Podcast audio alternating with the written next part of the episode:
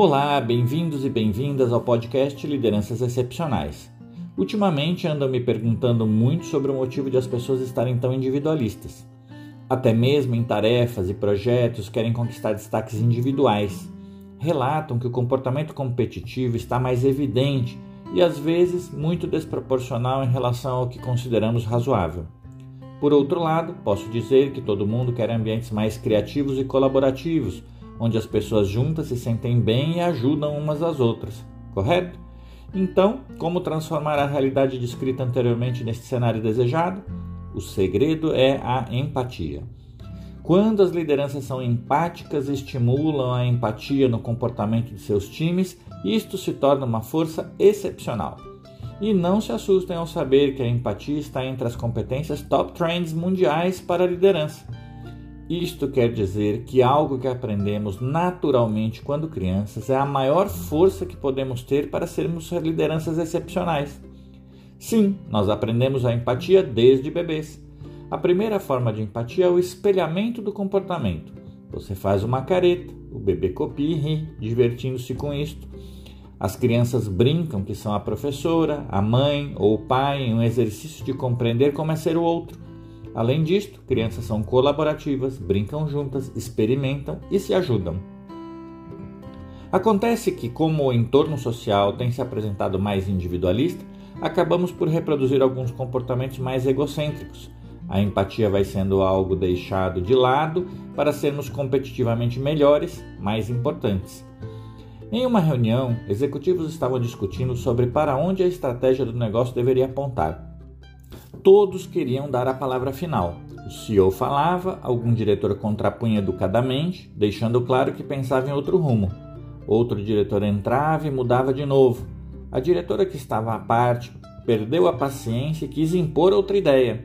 Giraram e giraram e no fim nenhuma decisão coletiva foi tomada, a não ser a marcação de outra reunião para resolverem o assunto.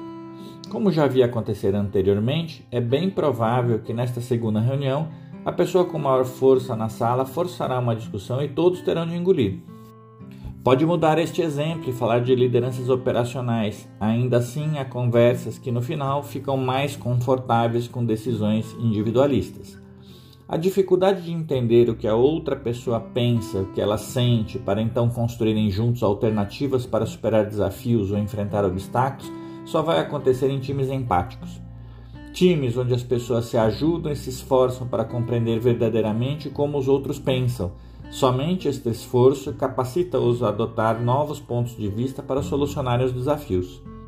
A empatia é uma força cognitiva que te possibilita se colocar no lugar do outro, como o outro, gerindo suas emoções e vaidades. Isso melhora a qualidade dos seus relacionamentos, pois você passa a entender novos pontos de vista enquanto outros também te entendem. Sabe qual o resultado disto? As pesquisas em neurociência mostram que pessoas que são compreendidas sentem biologicamente uma sensação de felicidade maior do que as que não são. É por isso que as lideranças excepcionais estão a todo momento, através do exercício da empatia, gerando felicidade e bons ambientes de trabalho. A experiência tem comprovado que os resultados são alcançados de maneiras surpreendentemente melhores. Mas por que é tão difícil exercitar a empatia? Menos de 10% das pessoas estão com a habilidade da empatia em dia, ou seja, possuem uma performance empática satisfatória.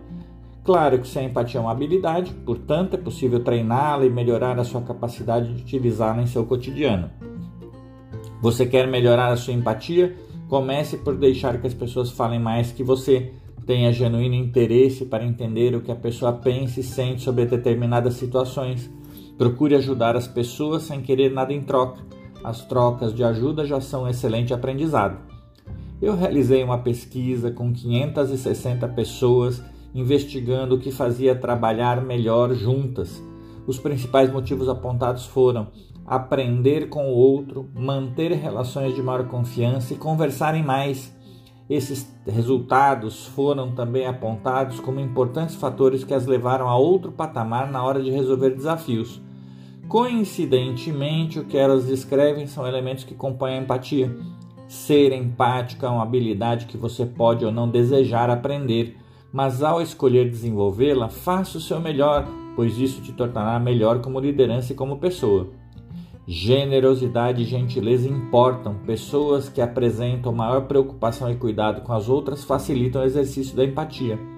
Logo, essas virtudes também te levam a outro patamar como liderança. Só que assim como a empatia, cultivar essas virtudes é uma escolha. Afinal, muita gente sobrevive sem isto em uma sociedade mais individualista. Mas lembre-se que o futuro tende a outro caminho, o da colaboração e da preocupação com o outro como formas de reorganizarmos nossa sociedade. É vital que possamos contar com lideranças excepcionais que queiram ir além na construção de um futuro mais inclusivo, colaborativo e gentil.